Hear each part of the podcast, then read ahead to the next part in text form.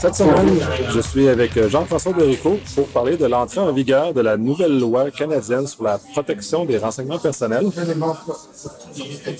Bonjour, euh, Nicolas. Euh, donc, euh, incessamment, la loi fédérale sur, euh, ben, dans le fond, ce qui est la PIPEDA va rentrer en vigueur avec des nouvelles considérations. Donc, c'est intéressant de, de nous entretiennent. Ouais. En fait, euh, c'est le 1er novembre qu'entrent en vigueur les, euh, des dispositions qui ont été adoptées en 2015. Là. Alors, donc, la loi, qui est une loi modificatrice de ce qu'on appelle PIPEDA habituellement. Là. Je pense qu'en français, c'est la loi sur la protection des renseignements personnels et des documents électroniques. Mais, tu sais, on voit tout de suite que ce titre-là est pas très efficace pour, euh, pour Il date une de notre époque. Exact. Alors, on va parler de PIPEDA. Et euh, en 2015, euh, la Chambre des communes a adopté euh, un, une loi modificatrice qui introduit une des obligations de notification en cas d'atteinte à la confidentialité des renseignements personnels ou d'incidents de sécurité, ouais, je pense, au sens large. Et donc, c'est le 1er novembre, par voie de décret, que le gouvernement fédéral a annoncé que ces dispositions-là entrent en vigueur. Donc, on- dans le fond, c'est un, pour, le, pour le Canada au sens large, ça nous permet de rentrer au 28e siècle, comme un peu euh, ce qu'on voit en Europe, entre autres. Euh, étant une loi fédérale, son application est un peu différente de ce qu'on peut, euh, qu'on peut être habitué de con- constater. Oui. Euh, ben, en fait, tu as tout à fait raison de souligner que c'est, comme un, un avènement ou une mise à niveau, on devrait dire, non seulement avec l'Europe, mais aussi avec, euh, je pense, c'est 47 ou 48 États américains qui ont des dispositions au niveau étatique là, qui imposent la notification en cas de brèche à la sécurité de l'information. Alors donc, euh, au, au Canada, on a, dans notre régime fédéral, donc deux... deux types de lois qui euh, gouvernent la protection des renseignements personnels. Alors, celle à laquelle on réfère là, PIPEDA, c'est une loi fédérale qui s'applique, et là, désolé de faire de vous allez dire, c'est, ça prend bien un avocat pour ça, là, mais essentiellement, cette loi-là s'applique dans toutes les provinces canadiennes qui n'ont pas elles-mêmes une loi d'application générale en matière de protection des renseignements personnels.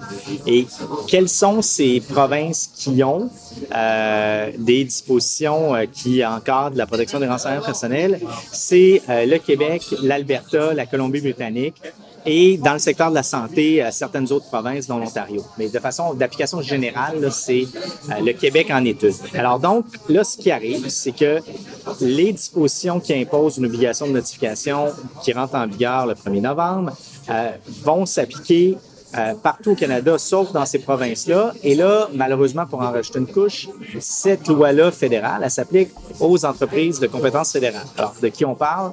Des banques, des entreprises de transport euh, interprovincial euh, et des entreprises de télécommunications. Alors, les grandes telcos, les banques, euh, les entreprises de transport, elles, y sont assujetties. Euh, mais il reste que pour l'instant, euh, une entreprise du secteur privé québécoise n'est pas assujettie à cette obligation-là. Ça, parce qu'on a une, loi québécoise qui est supposément équivalente. Bon, alors là, je- je- j'insiste, quelque chose. le, le commentaire est, est à point. Alors, la raison, la, décision de dire que le régime québécois, euh, qui est énoncé dans la loi sur la protection des renseignements personnels dans le secteur privé, est équivalente, remonte à 2000 ou 2001. C'est-à-dire que lorsque le fédéral a adopté sa loi, ils ont fait l'exercice d'établir ou de, de valider l'équivalence ou la non-équivalence des lois d'application générale dans les provinces. À ce moment-là, ils ont conclu que c'était équivalent. Maintenant, théoriquement, le gouvernement fédéral pourrait revoir cette décision-là et constater que euh, depuis l'introduction d'une obligation de notification en cas de brèche à sécurité dans la loi fédérale et constatant que le Québec, dans son régime applicable au secteur privé, n'a pas de telle obligation, revoir la décision et dire ce n'est plus quelque chose de cet ordre. Mais, mais le fin mot, c'est que, strictement parler, le 2 novembre au Québec, il n'y a rien qui a changé. Ceci dit, depuis longtemps, ben depuis longtemps, c'est-à-dire depuis que les organisations font l'objet euh, d'attaques qui se qui, qui mènent à des brèches de sécurité, ben on a tendance, quand on nous pose la question, à dire que même si on n'est pas obligé de le faire par une obligation positive, c'est quand même la meilleure façon de minimiser les dommages potentiels pouvant découler d'une brèche à sécurité. Et, et ça, c'est quelque chose qui n'est pas dans l'espace public souvent, mais il faut comprendre qu'au-delà d'une obligation positive de notification, toute organisation qui détient des renseignements personnels a une obligation de déployer des mesures de sécurité appropriées à la sensibilité de l'information. Et dans l'éventualité où il y a une brèche, même s'il n'est pas écrit qu'il faut notifier, on est obligé comme organisation ou citoyens à déployer des moyens raisonnables pour réduire le plus possible le préjudice et le dommage qui peuvent en découler. Ça, ça continue d'exister. Ouais, de toute façon, en régime civiliste, il y a quand même des obligations euh, contractuelles dans lesquelles on est euh, obligé de suivre de toute façon. Fait qu'on ne se soustrait pas à ce genre de choses-là, de toute façon. Euh, oui? Il faut savoir qu'au-delà de, la loi et des règlements, il y a aussi des entreprises qui sont dans des secteurs réglementés comme tout ce qui est assujetti à l'autorité de l'autorité des marchés financiers. L'AMF.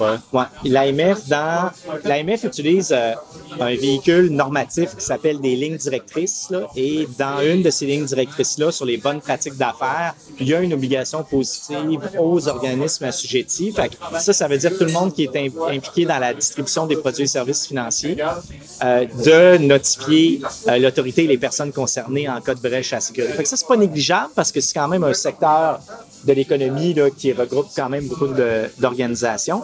Alors, je le souligne au passage parce que ça fait déjà partie de, l'environnement.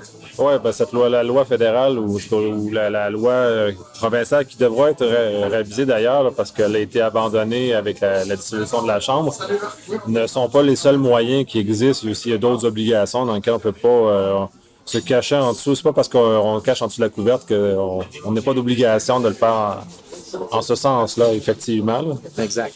Puis Puis- ça commence à être. Tu sais, pourquoi c'est une bonne idée de légiférer là-dessus que ça devienne une obligation? C'est parce que, tu sais, depuis plusieurs années, puis c'est vrai dans le public comme dans le privé, il y a des organisations qui sont victimes d'incidents, puis qui passent plus d'énergie à se poser la question s'ils devraient le révéler que, euh, là, j'exagère évidemment, là, mais qui passent beaucoup d'énergie, qui dépensent beaucoup d'énergie à se questionner s'ils devraient révéler ou pas révéler à cause de l'incidence de, euh, de, la, de la communication publique sur ça. Euh, et et il faut que ça arrête ça. Il faut que ça cesse parce que euh, jusqu'à maintenant, lorsqu'on a examiné le comportement des organisations, évidemment, on s'intéresse à ce qui a été fait ou pas fait avant un incident en termes de déploiement de mesures administratives, technologiques, de gouvernance, mais on s'intéresse aussi beaucoup à qu'est-ce qu'on fait à partir du moment où on est avisé.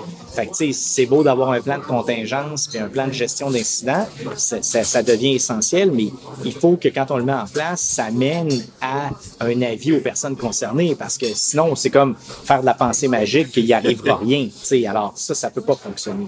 Non, effectivement, ça ne soustrait pas les organisations à leurs obligations là, pour, là, mais c'est sûr aussi en même temps que peut-être une bonne, une bonne équipe de gestion de gestion de crise ou gestion de communication en état de crise aussi est un bon, un bon élément parce que euh, à maintes reprises, euh, il y a beaucoup de cafouillage euh, de ce niveau-là puis qui donne de la mauvaise information où justement on se pose trop longtemps les questions à savoir ce qu'on devrait ou devrait pas le faire quand qu'une- des, des, des personnes spécialisées dans ce domaine-là de gestion de crise vont être en mesure de capable de répondre à ces questions-là et d'aiguiller rapidement. Puis dans ce cas-ci, en, dans l'univers dans lequel on est, si on va pas rapidement, on, on va mourir. C'est- Tout, se passe tellement vite maintenant. Absolument. Et euh, en fait, ce, à quoi on, on a, ce qu'on qu'on commence à constater dans les quelques décisions puis enquêtes, puis qu'est-ce qu'on va voir, c'est que les organisations vont devoir être capables de démontrer qu'une fois qu'un incident survient, ils agissent avec nous ce qu'on appelle de la diligence raisonnable. Mais ça, c'est pour le savoir, c'est quoi qui est diligent. Dites-vous que mettez-vous dans les souliers de la victime, puis dites-vous quand vous examinez le comportement des personnes qui auraient pu agir en temps opportun, est-ce qu'ils l'ont fait. tu sais. Fait que dans une organisation sophistiquée, ça veut dire former le conseil d'administration, avoir du monde en charge désigné d'avance, puis euh, lorsqu'un survient un incident, être capable de démontrer qu'on l'a suivi le plan. tu sais. Alors, la raison pour laquelle c'est une bonne idée que ce soit notifié, c'est qu'on devrait, on va enlever le, le questionnement sur on va du public ou pas public? Là, c'est juste, on doit déployer les efforts raisonnables pour euh, s'assurer de faire l'inventaire de c'est quoi qui a été atteint, euh, faire euh, du, du comment dire, du damage control imminent et, et qui, qui, est urgent, puis ensuite s'assurer de d'identifier qui doit être contacté de faire, de faire le bon ménage devrait associer avec ce genre de, ce genre de situation.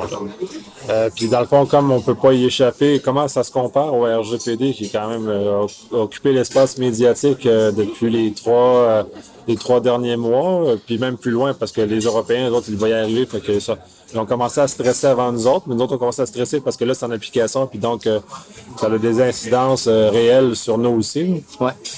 En effet, euh, en, réalité, dès qu'on parle de protection des renseignements personnels maintenant, en tout cas en Occident, c'est un passage obligé où on peut pas passer à côté. alors, le RGPD, là, faisons ça rapidement, là, mais il y a deux situations types, ou bien euh, les organisations canadiennes ou québécoises auxquelles on s'adresse, ils ont euh, des opérations qui font en sorte qu'ils traitent des renseignements directement de personnes concernées en Union, dans l'Union européenne. Mais, mais ce qui est plus susceptible d'arriver, c'est que des organisations québécoises sont dans l'écosystème d'une organisation qui, elle, est assujettie okay, directement et que là, par voie de contrat, euh, l'organisation québécoise se fait imposer une mise en conformité ou en tout cas une déclaration de conformité ou de déploiement de mesures de sécurité visant à se mettre en conformité. Fait l'enjeu, c'est que le RGPD contient, énonce des obligations de notification euh, qui sont très strictes. Euh, y en a la principale prévoit qu'il y, a une fenêtre de 72 heures qui est donnée à une organisation entre le moment où ils constatent un incident et le moment où ils doivent donner avis à l'autorité de la, de, du pays de l'Union dans lequel ils sont situés. Euh, alors ça, c'est très contraignant, c'est même très agressif, je vous dirais. Alors, comment ça se compare? C'est-à-dire que quand vous dites une mise à niveau d'entrée de jeu, on, sait d'atteint qu'on est, c'est-à-dire que l'Europe l'énonce positivement. Euh, au Canada, on va avoir le même type d'obligation et il faut anticiper parce que c'était une disposition qui était prévue dans euh, le projet de loi modifiant la loi sur l'accès aux documents des organismes publics et sur la protection des renseignements personnels, qui, comme tu l'as souligné, est morte au feuilleton là, euh, lorsqu'on est parti en élection. Alors, on, doit anticiper que ce projet de loi-là va être déposé et le gouvernement, euh, selon notre compréhension, a débuté des, des consultations privées là, pour la révision de la loi dans le secteur privé euh, qui va comporter, euh, c'est certain, une disposition similaire. Alors, euh, mais une organisation là, qui se fait demander de, déclarer être conforme à, au RGPD devrait logiquement être capable de faire la démonstration qu'ils vont euh, faire un monitoring permettant de savoir s'il y a un incident et le cas échéant de faire une déclaration à leurs clients, ultimement aux personnes concernées. De déclarer ces éléments-là. Il y avait aussi des ententes cadres entre l'Europe et le Canada qui basées sur nos différentes réglementations. Dans, dans la mesure où les choses s'en viennent, est-ce que ça a une influence sur ce genre d'entente cadre-là? Ouais, le, le, RGPD prévoit que euh, le groupe de l'article 29 ou en tout cas le, sous-groupe qui est chargé de valider l'adéquation ou le caractère similaire ou équivalent des régimes juridiques de, pays hors de l'Union européenne, ont une période de temps, je, vais y aller de mémoire, disons trois ans, je pense que c'est ça, pour revalider les décisions qui avaient été rendues sur l'adéquation de régime, mais pas avec le RGPD, là, avec la directive qui était applicable, qui est une directive de 95, de 1995. Euh, alors donc, il faut anticiper que euh, par exemple, dans le cas du Canada, quand ils vont arriver à l'examen, ben, ils vont constater, ah, le Canada s'est doté depuis d'une disposition qui impose la notification en cas de brèche. Alors ça, c'est correct, ça demeure équivalent ou similaire. Mais si on descend dans la cascade des autres obligations qui sont énoncées au RGPD, comme euh, de portabilité de données, euh, de tenue de registre, d'opérations de traitement et non seulement de, de, de brèches ou d'incidents. Euh, alors, puis de droit à l'oubli. Alors là, on est susceptible de faire l'objet d'une décision qui irait peut-être pas dans le même sens. Alors, on va voir quel genre d'approche prennent les Européens là-dessus. Mais si, si on devait gager sur ils rendent une décision demain, on faut anticiper qu'il y aura peut-être plus d'équivalence et que là, euh, la voie empruntée par les États-Unis et l'Europe pourrait être étudiée au Canada jusqu'à temps que la Chambre des communes révise. Mais, tu sais, l'activité... Euh, tant du commissaire à la vie privée que de la société civile fait en sorte que moi j'anticipe il va on va revoir des modifications à Pipeda euh, au cours des prochaines années. C'est rendu une matière qui intéresse euh, l'espace public. Alors, on peut anticiper que le Canada va faire va, va adopter des, modifications. Et on voit au Québec, c'est un peu la même voie là, qui est empruntée. Évidemment, là, avec le début d'un nouveau gouvernement qui contrôle l'agenda de l'Assemblée nationale, ben, ça va revenir aux leaders du gouvernement de décider s'il y a des projets de loi de déposer. On verra là, comment les priorités du nouveau gouvernement. Souhaitons que ce soit euh, assez haut dans les priorités, considérant les impacts financiers puis euh, sur la vie des gens que ça peut avoir. Euh, puis d'ailleurs, on parle du RGPD aussi. il y a beaucoup de mesures pénales à l'intérieur du RGPD. Est-ce qu'il y a des mesures comme ça qui sont existantes dans nos régimes réglementaires ou les révisions de nos régimes réglementaires? Pour l'instant, non. C'est, euh, ben, c'est-à-dire qu'il y a des dispositions dans la loi sur le secteur privé québécois euh, qui prévoient notamment la responsabilité des administrateurs en cas de manquement aux obligations énoncées dans la loi. Mais là, j'y vais, je vais de mémoire, mais selon ma dernière révision, ça n'a jamais été appliqué. Il n'y a jamais eu d'utilisation de, cette disposition-là qui impose une responsabilité aux administrateurs. Ça, ça, serait, ça ferait du sens parce que si ça avait, si ça avait été appliqué une fois, les gens auraient beaucoup plus la frousse maintenant que ça se fasse appliquer. Comme ça s'est jamais fait appliquer, personne n'a peur. Puis au fédéral, le commissaire à la vie privée n'a pas, euh, dans les, les, droits qui lui sont accordés, de, de pouvoir de sanction. Il a euh, le pouvoir de faire des enquêtes, de publier des rapports et de s'adresser à la Cour fédérale, le cas échéant. Mais tu sais, c'est très compliqué comme régime. Alors, on n'a pas l'équivalent de la FTC, la Federal Trade Commission aux États-Unis, qui peut, elle, sanctionner des manquements à des obligations d'auto-adhésion, par exemple, pour Privacy Shield ou pour bouclier des données, pardon. Euh, et donc, en ce moment, par contre, ce qui arrive, c'est que lorsque le commissaire à la vie privée termine une enquête, publie un rapport, ben le il y a des avocats qui font du recours collectif qui, qui, sont absolument attentifs à ça. Et donc, euh, on n'est pas, les organisations ne sont pas à l'abri ici parce que euh, ça se prête à du recours collectif, ce genre euh, de, de situation-là. Où, euh, puis là, on se sert de l'enquête du commissaire pour alimenter la preuve devant le tribunal civil.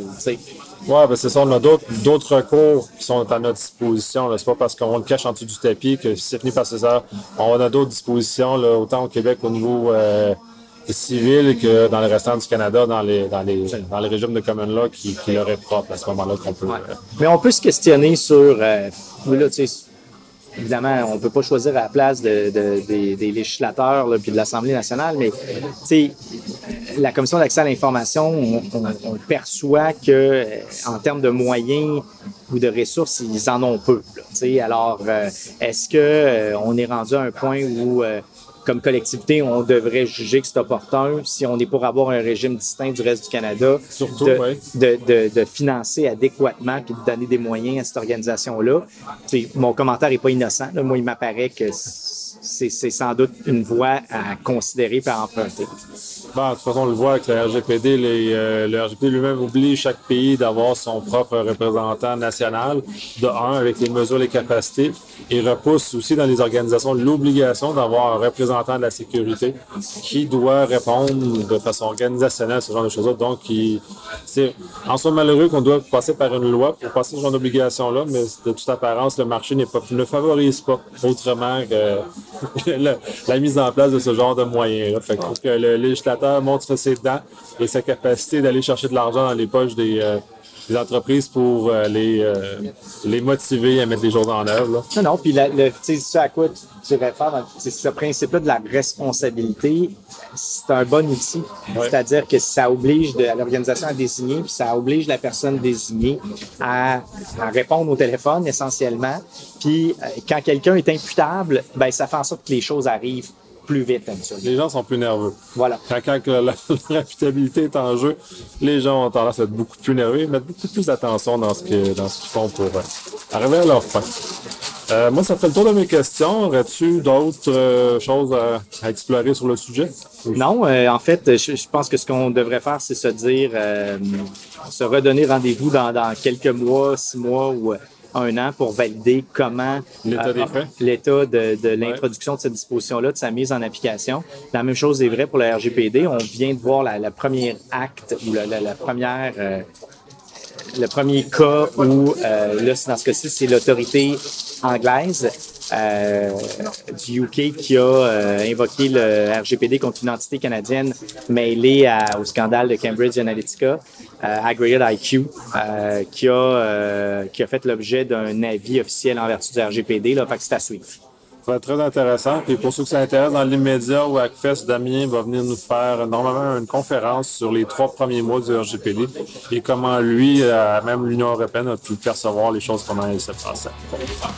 Merci. Merci.